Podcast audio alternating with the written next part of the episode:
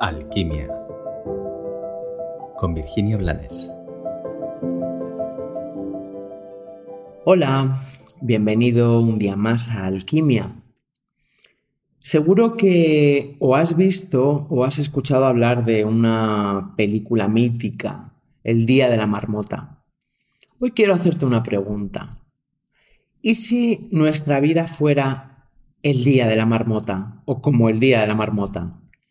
¿Y si nuestra vida fuera un bucle de repetición en el que con apariencias relativamente distintas vivimos una y otra vez lo mismo hasta que somos capaces de vivirlo bien, de trascender las penas, la ignorancia, las culpas, las cesiones de poder y todo lo que nos impide estar en conciencia y vivir desde la serenidad y el amor.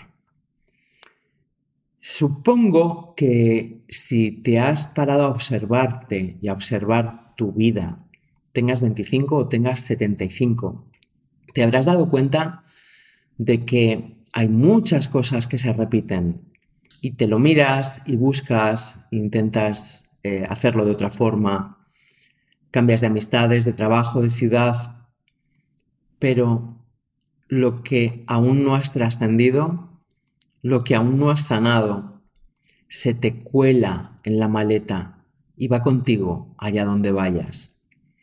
Por eso, hoy te hago esta reflexión, porque nos empeñamos en cambiar lo de fuera, buscamos diferencias, nos mentimos muchas veces, autoconvenciéndonos de que nosotros ya hemos cambiado ese famoso yo ya del ego.